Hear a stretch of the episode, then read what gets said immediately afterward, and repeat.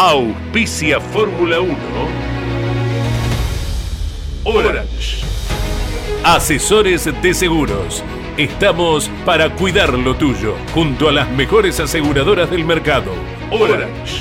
Llámanos al 11 32 37 30 00. Pauni. La fuerza de la mayoría. Urt. Excelencia y calidad alemana. Shell B-Power. Sentite insuperable. Pirelli. Sponsor oficial de la Fórmula 1. Banco Provincia de Buenos Aires, celebrando su bicentenario.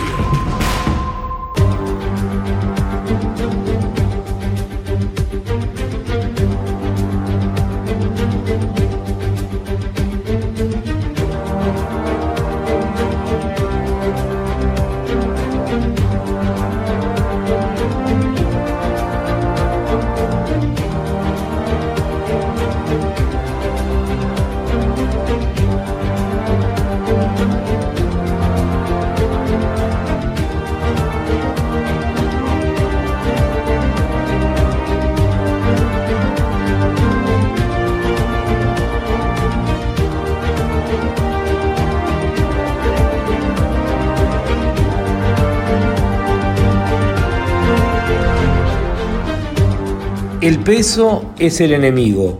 Más potencia te hace más rápido en las rectas, pero menos peso te hace más rápido en todos los sitios.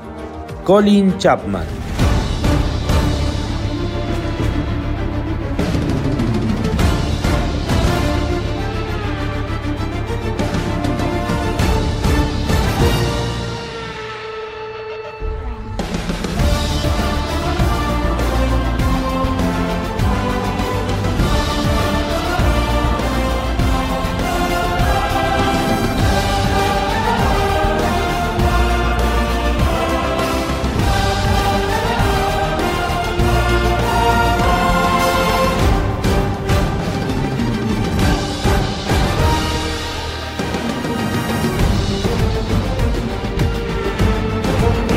Popular y prestigiosa disciplina del deporte motor del mundo.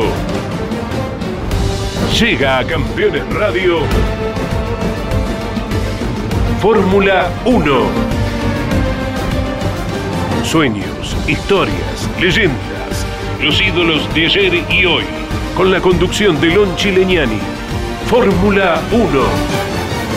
Pasión sin límites.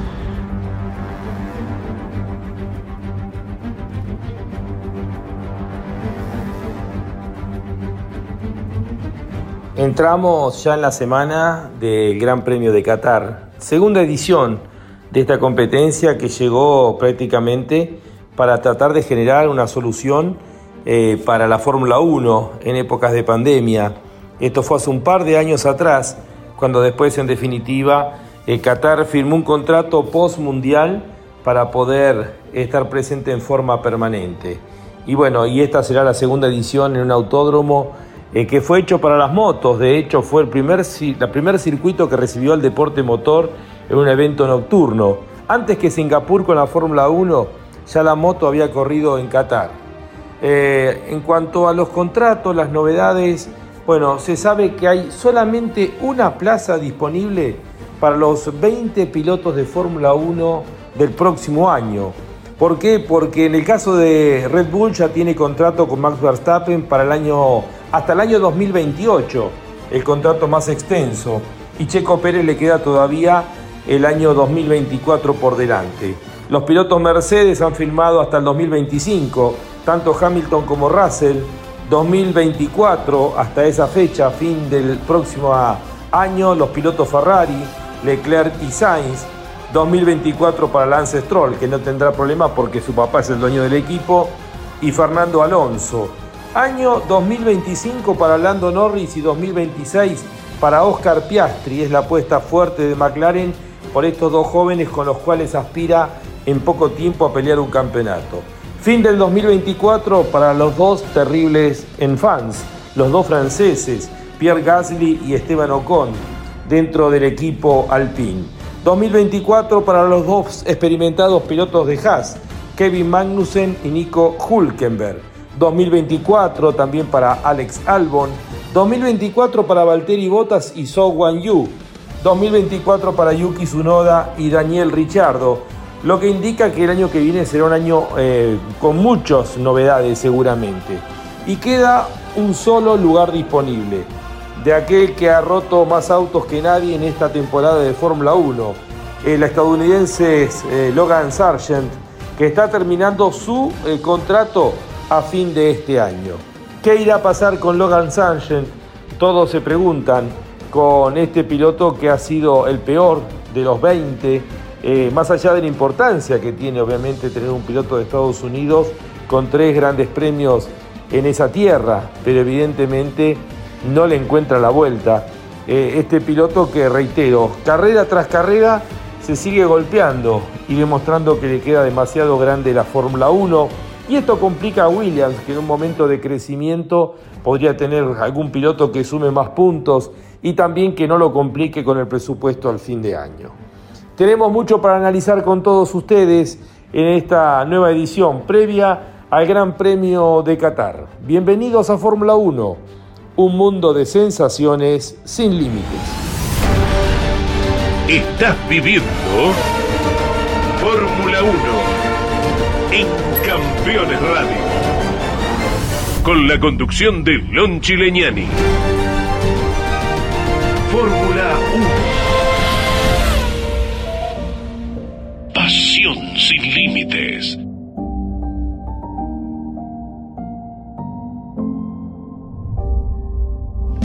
El nano es una bala azul que sin cañón dispara en un circuito directo al corazón. El es inmortal y sale en. Bueno, ¿cómo están? ¿Qué tal? Buenas tardes. ¿Cómo están los fanáticos de Max Verstappen, los neerlandeses? que a partir de la llegada de Verstappen con orgullo pueden decir que tienen a un campeón del mundo. Llevó mucho tiempo a que aparezca un piloto que en realidad nació en Bélgica, ¿no? Pero bueno, que es neerlandés, ¿por qué quitarle su identidad a Max Verstappen y lo que ha generado la, la revolución naranja, la furia naranja en cada circuito? Y hace un par de décadas atrás lo mismo pasó en España, otro país que ha tenido grandes premios eh, prácticamente, no, literalmente desde el 50, pero que a partir de la llegada de Fernando Alonso han tenido un piloto campeón del mundo. Por eso uno de estos temas simbólicos que tienen que ver con el nano, como le dicen a Fernando Alonso. Bienvenidos a Fórmula 1, aquí estamos en el programa número 123 con la operación técnica, la musicalización de Iván Miori Estamos eh, con la coordinación del el responsable de Campeones Radio, Ariel Dinoco, la voz comercial de Claudio Orellano. Eh, también en la producción Miguel Cayetano Páez, Miki Santangelo, Gino Acosta, Jorge Dominico, todos los que integramos Campeones y Fórmula 1. Aquí estamos para este nuevo programa. Y ha llegado la confirmación aparece el equipo número 11 dentro de la Fórmula 1, ni más ni menos que un apellido emblemático que ha sido campeón del mundo eh, dentro de la máxima categoría allá en el año 1978. Su hijo también corrió y hoy es el responsable eh, de mm, eh, regentear el equipo dentro de la IndyCar, que tiene habitualmente un piso de tres o cuatro autos. Andretti Autosport va a cambiar de nombre para llegar a la Fórmula 1. Lo concreto es que llega el segundo equipo de los Estados Unidos, sigue creciendo la presencia de Estados Unidos dentro de la Fórmula 1. Un país que es un continente, esto lo hemos hablado muchas veces, ese país impresionante en cuanto a su poderío económico, al cual ha apuntado Liberty Media desde su llegada. Ya hay tres grandes premios de Fórmula 1 en Estados Unidos y ahora llega el segundo equipo. Y con él, fíjense ustedes qué nivel de motores y, y equipos estamos hablando. Porque a partir del 2026, con el nuevo reglamento, llega Ford a la máxima categoría. Eh, con el equipo de Andretti llega eh, General Motors, llega Chevrolet con la marca Cadillac. Las dos, los dos gigantes de los Estados Unidos, dijimos tres grandes premios, dos equipos y los dos gigantes de Estados Unidos también incorporándose a la Fórmula 1. Ford con su acuerdo con Red Bull, que seguramente también se va a trasladar al Fatauri, y ahora la confirmación de Andretti con el motor eh, que llevará la denominación de Cadillac Chevrolet, aunque se dice que la base sería Alpine. Y a estos dos marcas emblemáticas tenemos que agregarle eh, dos gigantes de Alemania, como son Mercedes y Audi. Audi que ha comprado Alfa Romeo y Mercedes que mantendrá su equipo. Ferrari, con todo lo que significa la marca Ferrari eh, a nivel mundial. Eh, Toyota también negociando ahí con McLaren.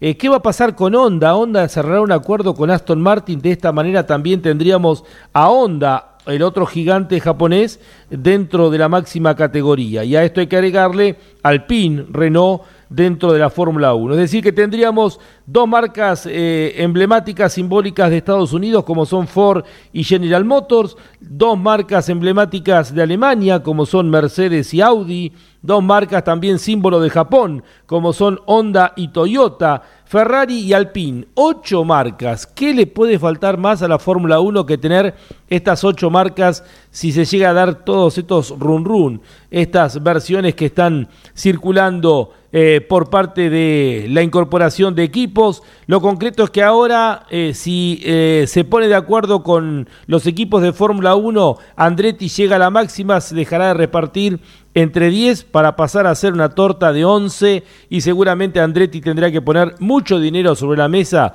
para compensar a los equipos, pero la grilla, si Dios quiere, en poco tiempo va a ser de 22 autos. Nos vamos ahora, ah, no diga línea para oyentes, aquellos que quieran dejarnos su mensaje, lo pueden hacer al 11 50 54 88 18 11 50 54 88 18 esperamos el mensaje de ustedes. Y aquí en Fórmula 1 en el programa 1 2 3 el programa 123 vamos a conversar con un campeón del mundo ¿cuántas veces tenemos la chance de hablar con un campeón del mundo Iván? bueno es argentino tiene apenas 22 años todo el futuro por delante Nico Barrone ¿cómo anda campeón del mundo? Hola Lonchi, ¿cómo estás? Bueno, eh, muchas gracias por la invitación al programa. Este, así que bien, bien, acá, eh, recién volviendo a entrenar.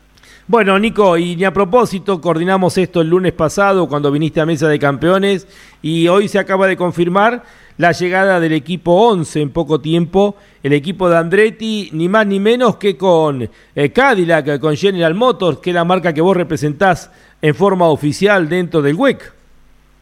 Sí, así es, así es. Eh, la verdad que bueno, ya se rumoreaba esta noticia, eh, creo que estaba ahí dando vuelta, hoy lo termino de confirmar.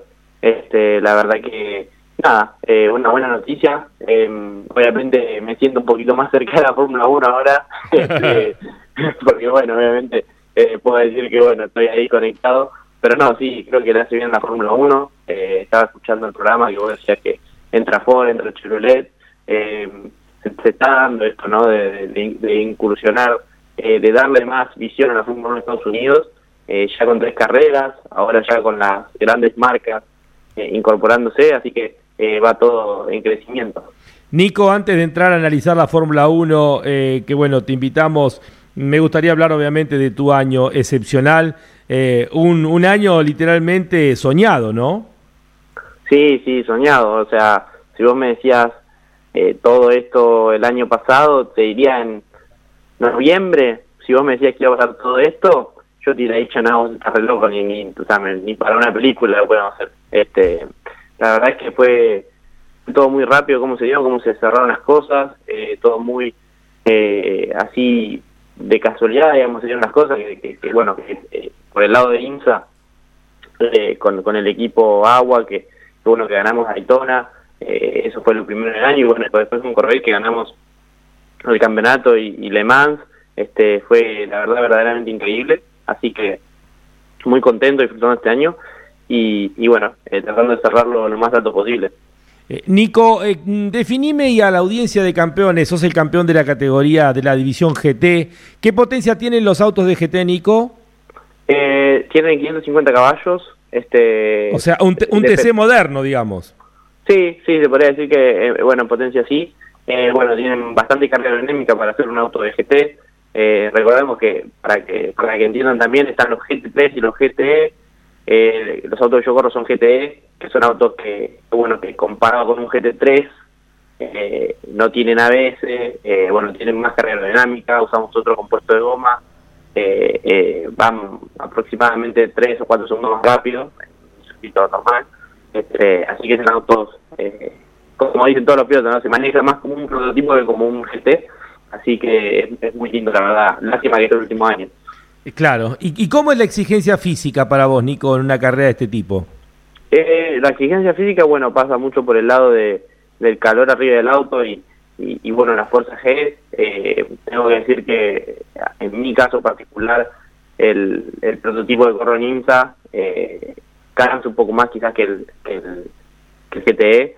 Este, el GTE, bueno, eh, no, lo que tiene, bueno, obviamente es, el, a veces estamos tres horas arriba del auto y, la posición y bueno, lo que es lo pesado que es el volante y, lo, el, freno y demás, al cargar de un stint te cansa, te cansa bastante este y a veces hay que hacer tres, así que eso es particularmente lo, más cansador, este pero pero bueno, sí, o sea, en, en, en líneas generales, digamos, la fuerza G de estos autos por, por, la velocidad y curva que tienen lo que más cansa.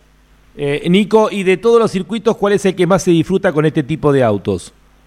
Y buena pregunta, eh, a mí me gustan los circuitos rápidos, eh, yo te diría Spa, Spa con el GTE es muy lindo. Eh, eh, bueno, Le Mans con el GTE es divino, este, por, por, obviamente, ¿no? Porque por las frenadas fuertes que tiene y al no tener ABS se disfruta porque podés, eh, como piloto, explorar un poco más, llegar hasta ese límite de dónde bloquea, dónde no, la técnica de frenado. Eh, después tenés las curvas Porsche, que son rapidísimas. Y, bueno, con esta auto al tener carga, eh, podés siempre buscar ese poquito más y, y, y muy rápido. Entonces, esas son las pistas rápidas, ¿no? Pistas, pistas rápidas es donde, donde más me gusta a mí manejarlo. Eh, Nico, y dentro de lo que es la categoría IMSA, contar a la audiencia de campeones, con eso uno de esos autos de tu división, ganaste las 24 horas de Daytona, ni más ni menos, así arrancaste el año. ¿Qué tipo de autos son? Eh, ¿Qué potencia tienen? Eh, ¿Las características para manejarlo? Sí, bueno, es un LMP3, obviamente viene la categoría sería el LMP3, el LMP2 y Hypercar sería lo que es eh, lo que hay actualmente. El LMP3 tiene 450 caballos, pero bueno, pesa 900 kilos, el Corvette pesa alrededor de 1300 kilos, dependiendo del BOP para, para la fecha. Este, así que bueno, eso sí, es realmente es un fórmula con pecho. Eh, obviamente el manejo es mucho más fino, eh, tiene mucha más carga, eh, nada, no tiene control de tracción, por ejemplo, otra de las cosas diferentes al, al al, al GTE, al Corvette, este, es muy divertido para manejar porque eh, tiene mucha carga y en lo rápido el, auto es como que, por ejemplo, comparado con el MP2, el LMP2 también tiene carga, en lo rápido los 12.7, tuve la chance de manejar los dos, pero el LMP2 tiene control de tracción, entonces siempre en lo lento tenés que ser muy, muy finito para que no te agarre control de tracción muy fuerte, porque si no, actúa de más y, y, y perdés tiempo. Entonces, el LMP3 al no tener eso es como que en lo lento te deja esa, ese, esa chance de poder bailar un poco más con el auto, ¿no? De da un poco de trompa por ahí con el acelerador, eh, rotarlo un poco, o con la técnica de frenado, pasarle más freno atrás y ir más como un poco de costado, no sé si de costado, pero más como eh, deslizándolo, entonces de esa manera poder eh, acomodar el auto como uno quiere, entonces eh, por ese lado es muy lindo manejar, este, así que disfruto mucho, eh, disfruto mucho manejar los dos, son dos tipos diferentes, eh, pero bueno, eh, tengo la suerte de, de, poder correr con esas veces. Vos sabés que llega un punto en el cual, eh, bueno, cuando uno quiere a, a, personas como es tu caso, bueno, a tu familia, o me pasa lo mismo con Pechito, no me interesa tener la... Eh, tener el, lo que puede ser un anticipo de la próxima temporada, la primicia, sino que, que, les vayan bien porque han llegado hasta ahí con mucho esfuerzo. Es un recorrido parecido para llegar al WEC, tanto el tuyo como el de Pechito, porque tuvieron que competir con varios pilotos para ser seleccionados como pilotos oficiales. Pero ¿qué, ¿qué podés anticipar lo que se pueda saber y contar por ahora de la temporada 2024 de Nico Barrone? Y la, temporada para el año que viene, eh, la verdad todavía no está definido al 100%.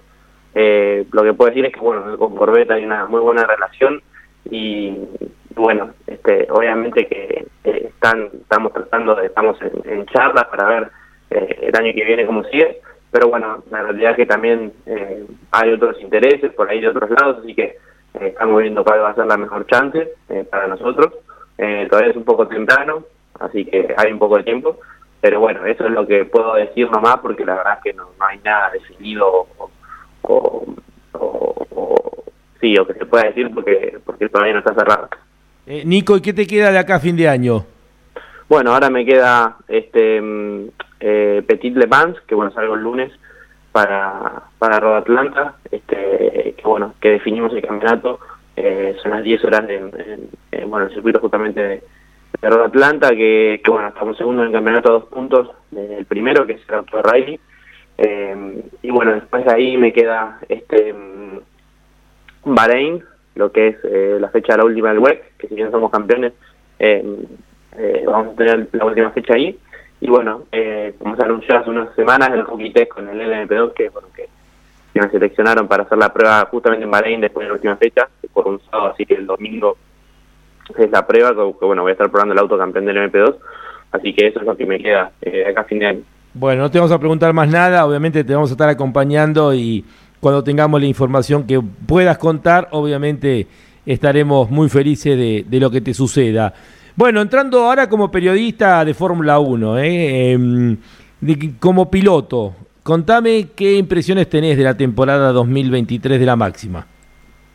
Bueno, eh, sigo la Fórmula 1 eh, bastante, obviamente hay muchas partes que me pierdo porque, porque bueno, por, por, por los compromisos, pero bueno, trato de seguir aunque sea por, por resúmenes, eh, veo una temporada aplastante de, Max. Eh, creo que, bueno, que está él, en, Red Bull está en su mejor momento. Max está eh, siempre mostró ser un gran piloto, pero todo lo que vimos los años anteriores, que bueno, que hubo etapas donde se mandó eh, muchos errores y bueno, siempre al frente, como que al tener encima un buen auto lo, lo tranquilizó ya con dos títulos encima lo está haciendo eh, demoledor, lo está haciendo muy bien. Eh, y bueno, después veo muchas cosas interesantes de lo que es el, segundo o tercero para atrás, como que va mucho cambiando. Eh, tengo tengo que decir que me sorprendió mucho Piastri, eh, sabía que lo hacer muy bien, pero está andando eh, muy cerca del Ando y, le hace pelea y bueno, a veces le gana. este Entonces, nada, para su primer año está, está espectacular.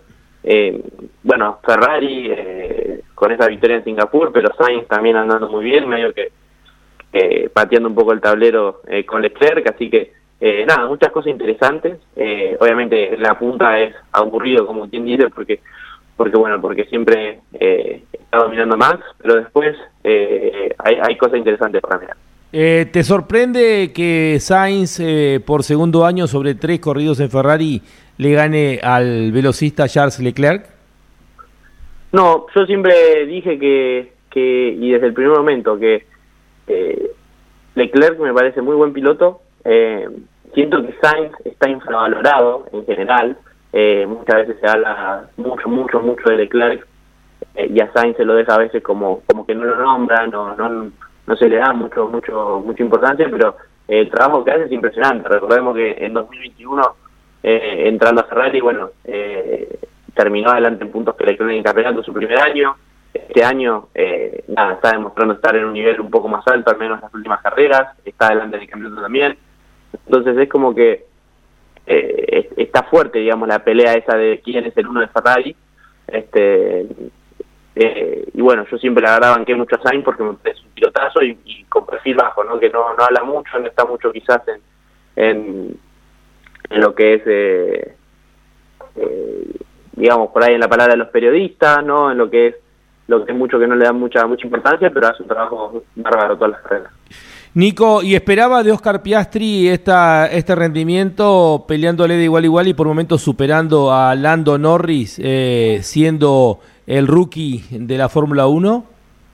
Eh, la verdad, 100% sincero, eh, me esperaba que iba a andar muy bien, Pero bueno, eh, no, no sabía con Lando, o sea, la qué diferencia podía haber, ¿viste? Porque bueno, obviamente entrar a Fórmula 1 eh, es otro mundo, él venía también de un año, y bien probaba, pero no venía corriendo, porque él salió campeón de Fórmula 2, corregime si no me equivoco, en, en 2021. Sí. Este, y bueno, el año pasado si bien probó, pero no estaba en el, en el roce de carrera, entonces bueno, un año sin correr, entonces bueno, después entra a, lo que es eh, McLaren y bueno, Lando, un piloto joven, que bueno, que viene creciendo y viene eh, andando muy bien y bueno, eh, llegó Oscar y, y medio que le está, está pisando los talones y de hecho en Suzuka eh, clasificó adelante, por ejemplo.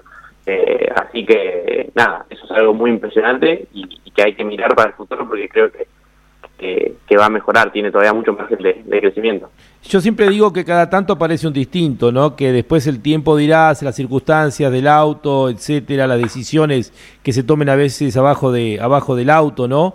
Eh, no sé, un Vettel fue un distinto, previamente Alonso, Vettel, eh, después, bueno, antes Schumacher, eh, después para acá, bueno, Hamilton, Verstappen. ¿Sentís que Oscar Piastri puede ser el distinto que en el futuro pueda plantearle pelea a Verstappen o ves a otro piloto? Mirá, yo creo que...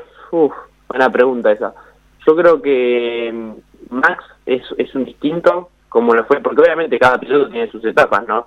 Eh, creo que Max es un distinto como lo fue Hamilton en su momento que entró y, rompió el tablero no con Alonso eh, eh, bueno como como lo fue Vettel en su momento también como lo fue bueno un montón de pilotos a la historia que, que bueno que llegan y, rompen eso no y, como que dan vuelta a todo no sé si Piastri es el que lo puede bajar a Verstappen quizás es otro que viene en ascenso que todavía ahí está en Fórmula 3 o está, no sé, en una categoría más baja y dentro de 3, 4 años lo vemos bajando a Verstappen. Eh, no lo sé si va a ser Piastri, puede ser que me equivoque, pero veo quizás a alguien más de categorías inferiores que pueda, eh, que pueda digamos, dar vuelta eh, y le pueda pelear mano a mano a Max. Hoy no veo quizás a, alguien 100% firme de, darle pelea en un mismo equipo, mismo auto a, a, Max, porque creo que es de los últimos tiempos uno de los mejores que hemos visto. Eh, ¿Qué interpretación le das a la diferencia con Checo Pérez? Se habían arrancado muy peleados las primeras carreras. ¿Y qué, qué, interpretación le das vos a, la diferencia que se ha marcado a partir allá de la quinta, sexta carrera? Y, la verdad es que a mí me sorprende un poco, ¿no? Porque sin duda es que la Fórmula 1 es un mundo muy complejo. Hemos visto cosas como De Vries, por ejemplo, eh, siendo un gran piloto, eh, un gran piloto, y, y vimos que como no se acostumbró a Fórmula 1, no todos pensábamos que, a ver, cuando él debutó con Williams, era el piloto que sorprendía, y bueno, hoy este ya lo está fuera de Fórmula 1 por falta de rendimiento, eh, sabemos cómo es Red entonces, para mí, si uno analiza las primeras fechas, Chico estaba ahí nomás, además, y andaba muy, muy rápido, y andaba muy bien, no sé, a mí me parece muy raro eso de que un día andas rápido y después de golpe desapareces y estás recontra con tu compañero, sin dudas eh, Max es un pilotazo, pero no sé si Checo es un piloto tampoco para estar tan lejos Max, ¿no? O sea, hemos visto que Checo eh, ha estado eh, compitiendo con pilotos con compañeros como Baton y estuvo a la altura en su momento en McLaren, después compañeros como Hulkenberg, no sé, un montón de bueno, que estuvo Checo compañero de equipo y, y rindió muy bien, mismo con el velocista Kobayashi, que sabemos que es un pilotazo. Eh, entonces eh, lo hizo muy bien, hizo podios, hizo podios con autos como Sauber, India, que no cualquiera lo puede hacer. Entonces me parece un poco raro y no te puedo dar una explicación de, deportiva, ¿no? Yo no creo que Checo eh, sea eh, un piloto que esté, no te digo que le gane a Max, pero tampoco que esté tan lejos como está a veces y, y como con Nico, me parece que lo perdimos, a ver.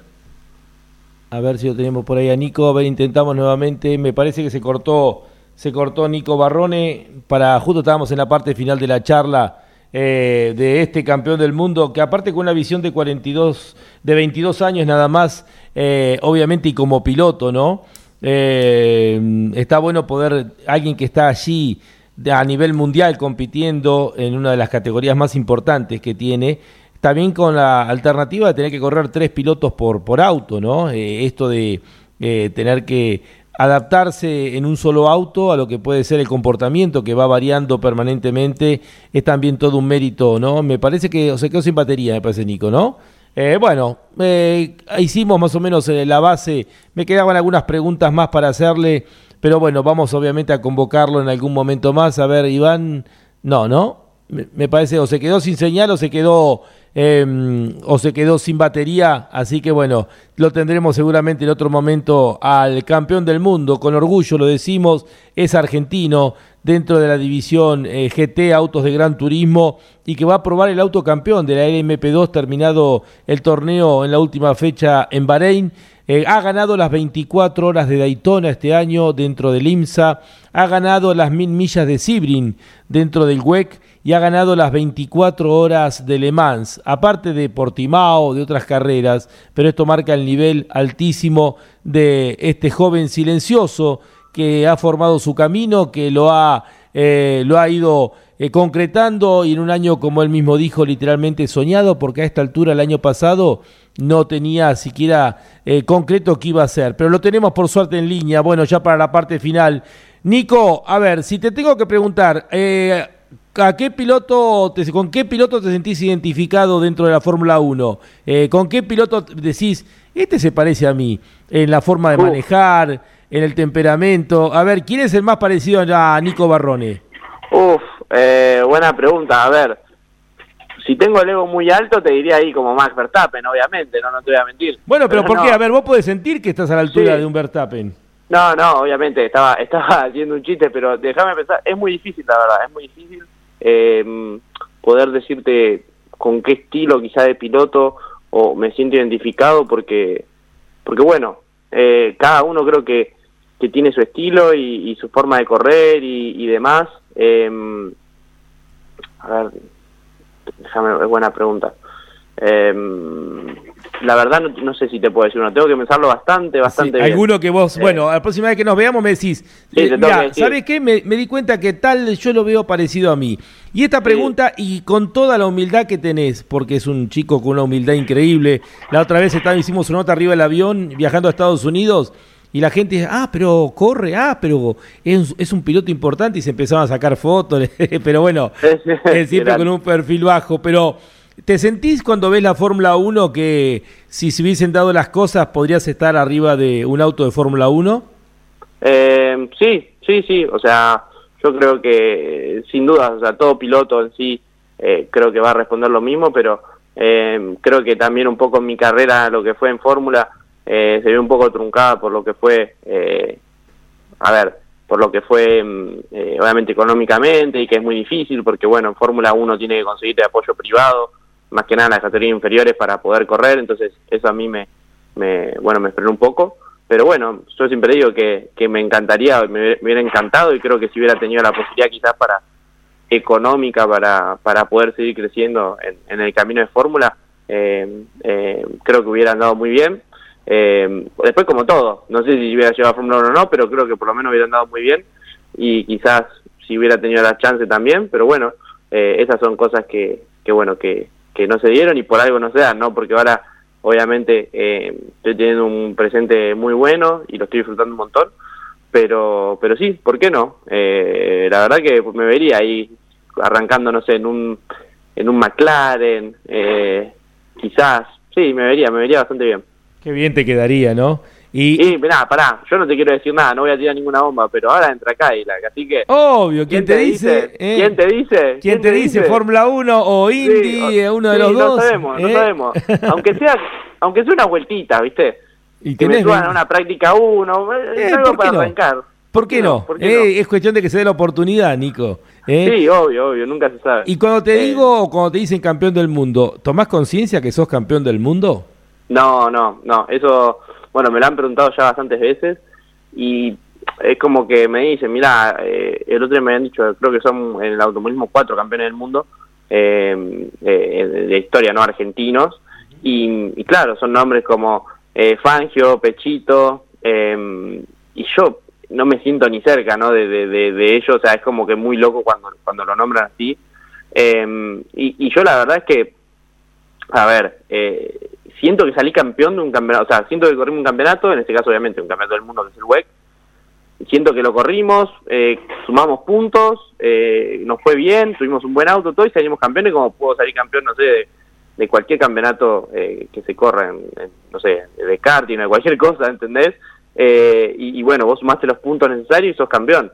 Pero cuando le agregás la parte de salir campeón del mundo, es como que no no sé si todavía me estoy dando cuenta. Obviamente creo que me doy más cuenta de, hace dos meses cuando lo logramos, pero igualmente todavía estoy muy lejos de, poder dimensionar eh, el logro. ¿Dónde hacen la coronación de los campeones del mundo este año? ¿Ya sabes? Eh, creo que la van a hacer en... Tenemos una fiesta en Bahrein después de la carrera y después van a hacer, eh, bueno, obviamente la fiesta... De la eh, FIA. Creo que la hacen en diciembre, sí. Creo que es en Bakú, si no me equivoco. En Bakú. Eh, la hacen en diciembre. ¿Y ya tenés el, el traje, todo, el smoking? Y sí tengo un traje ahí, un smoking, así que voy a ir con ese, con el que tengo. No sé si tengo que ir con algo medio especial. Eh, pero bueno, uno tengo ahí, por las dudas, de reserva. Bueno, después si vas a Bakú te voy a dar un ticket porque, bueno, hay un auto que quiero que vayas a visitar, pero después te lo voy a pasar por privada. Buenísimo. Nico, querido, un beso grande para vos, para toda la familia. Eh, queríamos hacerte este reconocimiento y también charlar de Fórmula 1 desde la, la perspectiva de uno de los máximos referentes que tiene nuestro país a nivel mundial. Bueno, muchísimas gracias a vos, Lonchi. La verdad que, bueno, disfruté mucho estar en el programa eh, hablando de, Fórmula 1. Y bueno, nada, agradecerte por la invitación y lo mejor. Un abrazo a todos. Chao, Nico. Suerte para lo que queda ¿eh? y para la prueba dentro del LMP2 después de terminado el campeonato en Bahrein. ¿eh? Muchas gracias. Un abrazo, chicos. ¿Y cómo te queda el rojo Ferrari a vos, Nico? Y el rojo Ferrari me queda me queda bien, ¿eh? me lo probé este año en Spa. por eso te digo. Y sí, me queda, me queda bien, me gusta, me gusta. Bueno, no lo descartemos. ¿eh? Sí, no hay que descartarlo. Abrazo grande, Nico. Chao, hasta luego. nos vemos. Nico Barrone, el campeón del mundo del WEC dentro de la categoría GT, ha pasado por aquí por Fórmula 1. Está auspiciando Fórmula 1 Orange. Asesores de Seguros. Estamos para cuidar lo tuyo, junto a las mejores aseguradoras del mercado. Orange.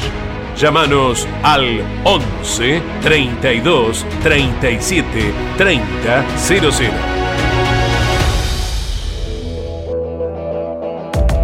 Pauni. La fuerza de la mayoría. Burt. Excelencia y calidad alemana. Shell B-Power. Sentite insuperable. Pirelli. Sponsor oficial de la Fórmula 1. Banco Provincia de Buenos Aires, celebrando su bicentenario.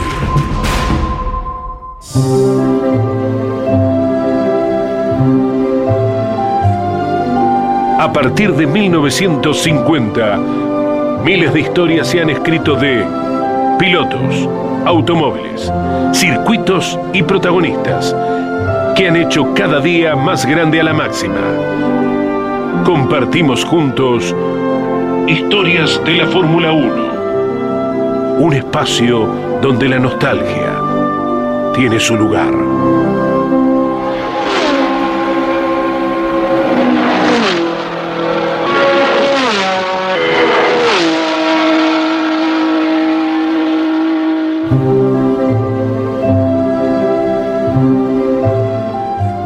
Nos vamos al 16 de junio del año 1985.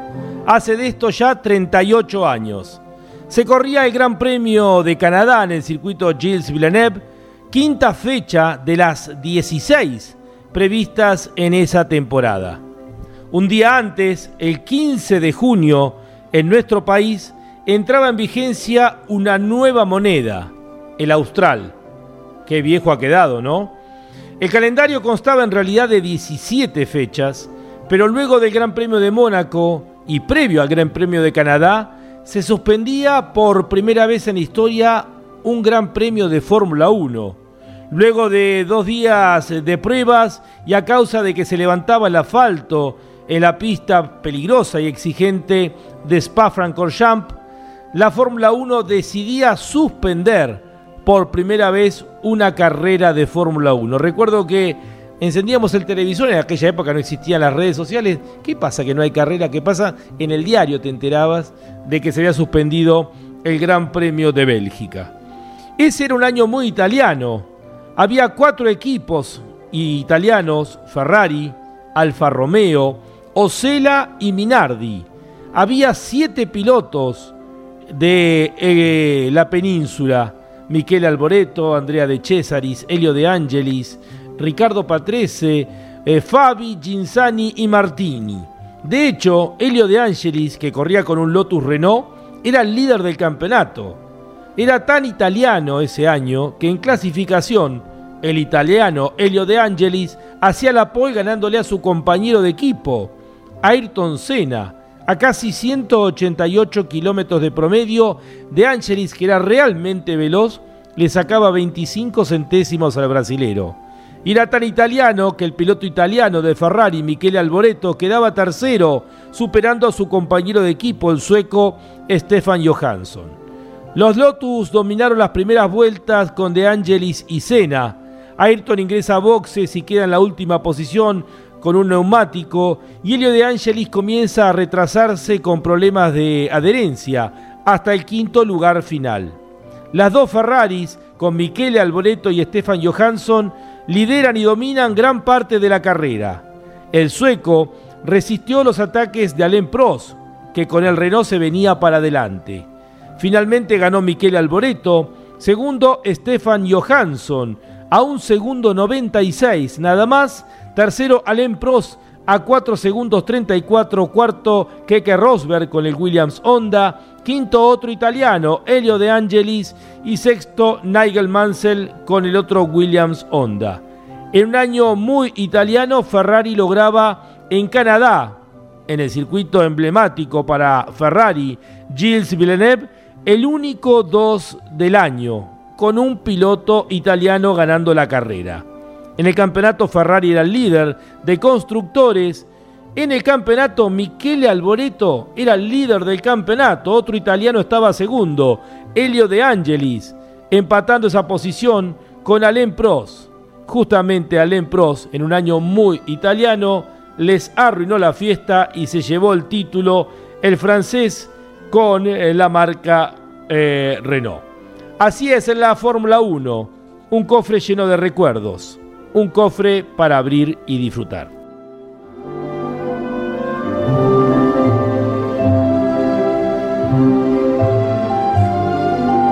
Así pasó, historias de la Fórmula 1, un espacio donde la nostalgia tiene su lugar.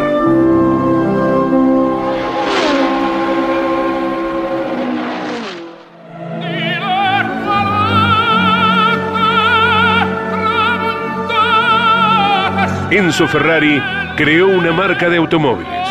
El tiempo y los tifosis del mundo la convirtieron en leyenda. Ferrari, el sueño de todo piloto. Ferrari, rojo pasión. Ferrari, sinónimo de Fórmula 1.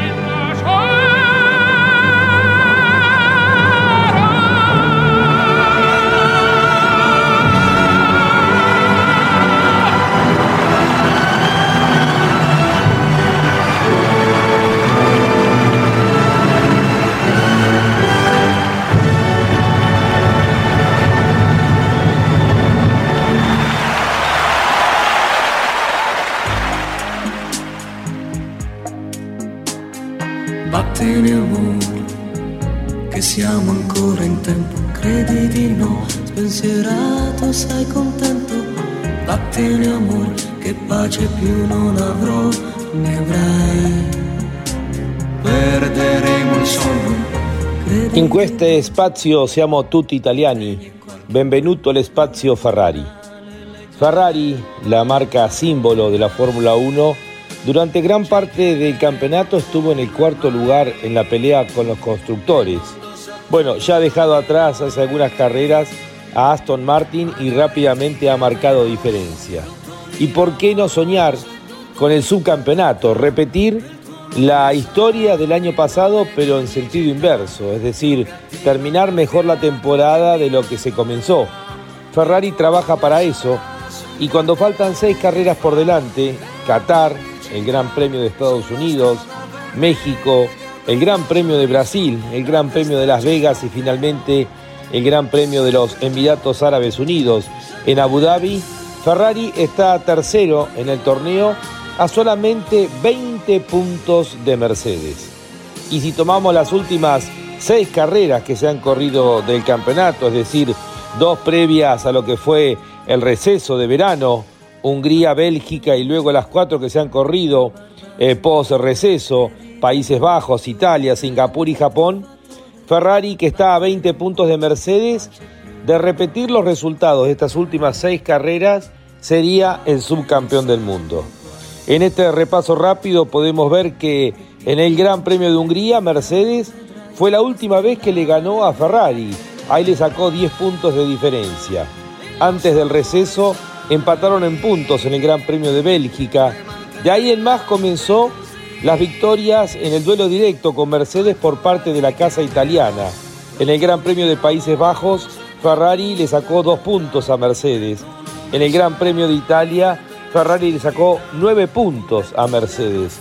En el Gran Premio de Singapur, que además marcó la única victoria no Red Bull del año a cargo de Ferrari, ahí le sacó 21 puntos más Ferrari a Mercedes y viene de descontarle otros cuatro puntos en el Gran Premio de Japón. Es decir, que en la suma total, si uno eh, pudiera repetir los últimos seis resultados en las próximas seis carreras que quedan para terminar el torneo, Ferrari terminaría doblegando a Mercedes. Y de hecho en eso se concentran en esta parte del campeonato. Eh, justamente su director deportivo, el eh, suizo eh, Fred Basseur, afirma que el equipo de Maranello no va a aplazar la lucha con Mercedes por pensar en el 2024, que el objetivo ahora es tratar de aspirar al subcampeonato en el torneo de constructores, con lo que significa también con el dinero. Ha descontado de 56 a 20 puntos, es decir, ha descontado 36 puntos en las últimas carreras y aspira a poder pelearle el subcampeonato al equipo alemán. Será seguramente uno de los duelos para palpitar en lo que queda de la temporada esta lucha por el subcampeonato entre dos marcas emblemáticas como son Mercedes, que por ahora está segundo a 20 puntos de Ferrari, que viene creciendo carrera tras carrera. Ferrari, rojo pasión.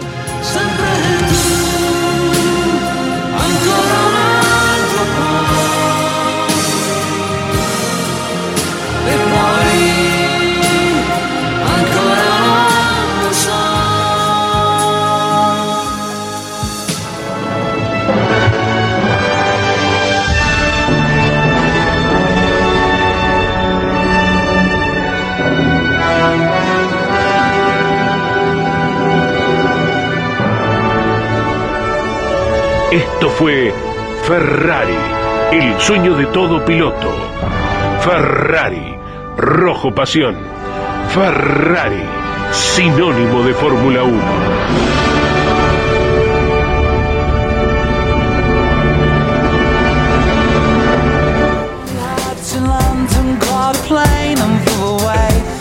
A ver, a ver, vamos a hacer un juego, Iván.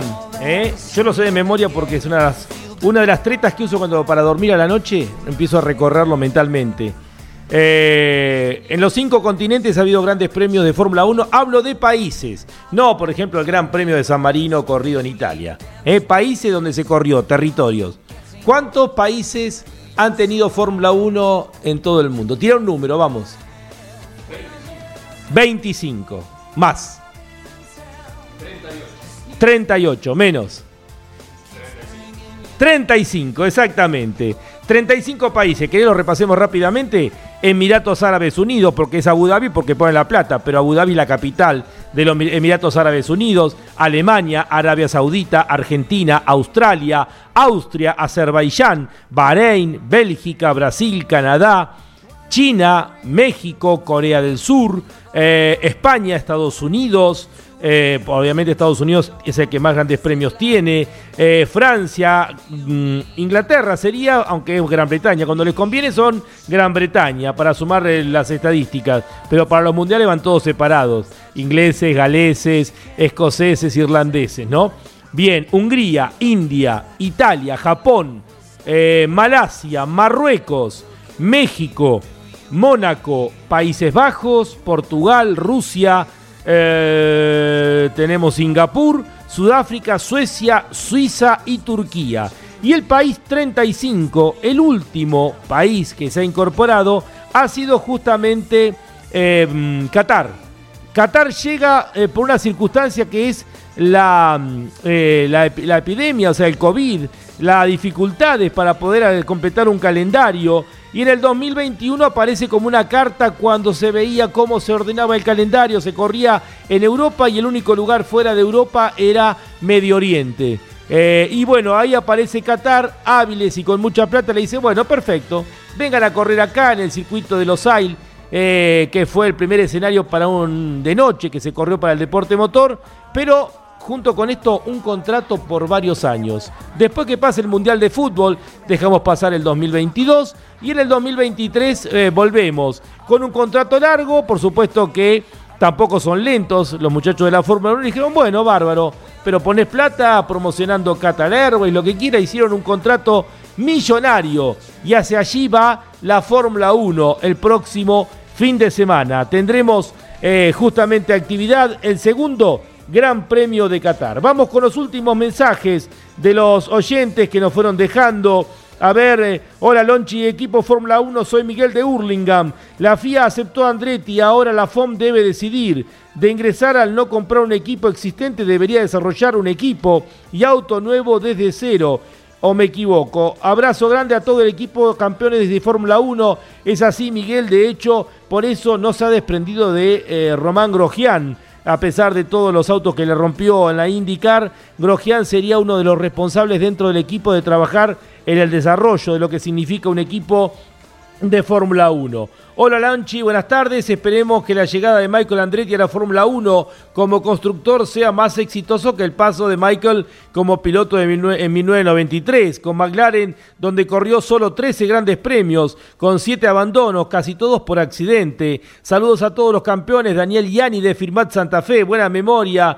Daniel, de hecho, terminó el Gran Premio de Italia en Monza en plena recta, se montó arriba de un auto y llegó volando con el auto levantado cual cohete. Michael Andretti. Hola Lonchi, saludos desde Punta Alta, ojalá como van, a, van las Ferraris en, ojalá que vayan bien las Ferraris en Qatar. Ya el campeonato de Verstappen llega a su fin, le faltan tres puntos para coronarse eh, por tercera vez campeón del mundo. Verstappen y Red Bull hicieron un año aplastante, dominio y paliza impresionante. Abrazo grande, Alessandro, para vos. Y vamos a ir ya al final con la musicalización, eh, que se ha tomado el trabajo. Ariel Dinoco nos envía acá la información. En el cierre, la música es de Farad Al-Kubaisi. Fahad Al-Kubaisi, así se pronuncia bien. Fahad Al-Kubaisi, cantante y productor discográfico, eh, activista de los derechos humanos, no debe vivir en Qatar, seguramente y modelo catarí. Fahad Al-Kubaisi es la música que eligió Ariel Dinoco para el cierre del programa del día de hoy.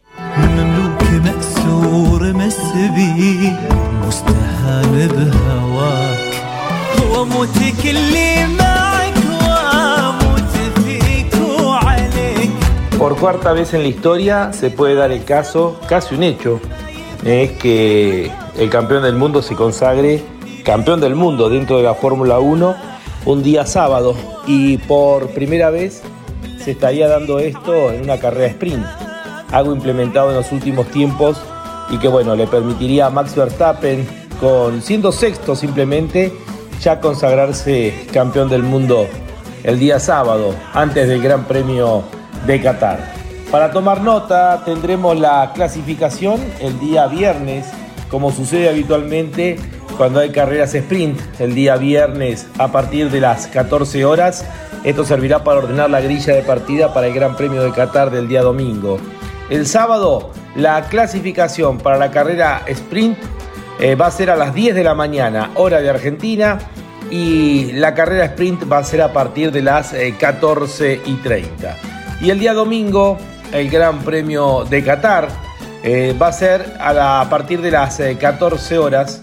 Esto para poder tener en cuenta eh, para aquellos eh, seguidores de la Fórmula 1, para aquellos que quieran ver un nuevo capítulo de la máxima. Reitero, a partir de las 14 horas el día domingo, con la clasificación que se haga el día viernes, se realizará el Gran Premio de Qatar. La otra noticia importante que dejamos sobre el final es el acercamiento entre McLaren y Toyota. ¿Vuelve Toyota a la Fórmula 1? Bueno, se ha visto en el Gran Premio de Japón al presidente de la marca estar allí observando eh, lo que es eh, la previa, los trabajos dentro del equipo McLaren. La versión indicaría que Toyota quiere volver a la máxima categoría, ahora que está brillando en distintas divisiones, como es el WEC o como es el Rally Mundial. Bueno, volvería a la máxima categoría proveyendo de motores al equipo McLaren. Ojalá porque sería otra de las marcas em, importantes, emblemáticas. Eh, ya tenemos a Mercedes, tenemos obviamente a Ferrari, llega Audi, eh, con todo lo que significa las distintas marcas, como es el caso de Alpine, llega Ford, llega, si Andretti se confirma como el equipo número 11, llega General Motors con la marca Cadillac y bienvenido sería el otro gigante que hay en estos momentos en el mundo, como es Toyota arribando nuevamente a la máxima categoría. Esto seguramente va a ser uno de los temas en las próximas semanas que estaremos tratando en Fórmula 1. Nos reencontramos el próximo lunes a partir de las 17 horas con lo que deje el Gran Premio de Qatar. La segunda edición del Gran Premio de Qatar será analizada aquí en Fórmula 1. Un mundo de sensaciones sin límites. Hasta el próximo lunes.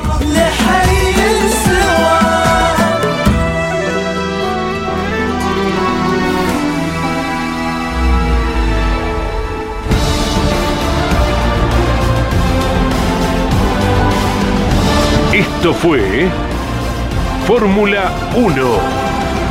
La más popular y prestigiosa disciplina del deporte motor del mundo pasó por Campeones Radio. Fórmula 1. Sueños, historias, leyendas, los ídolos de ayer y hoy. Con la conducción de Lon Chileñani. Fórmula 1. Pasión sin límites. Hasta la próxima semana.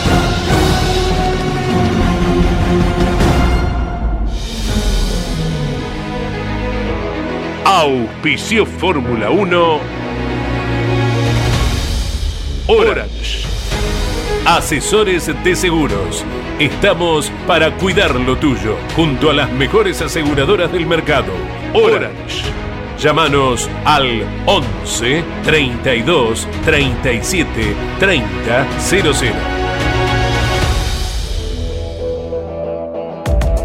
Pauni la fuerza de la mayoría. Urt. Excelencia y calidad alemana. Shell B-Power. Sentite insuperable. Pirelli sponsor oficial de la Fórmula 1. Banco Provincia de Buenos Aires, celebrando su bicentenario. Campeones Radio. Una radio 100% automovilismo.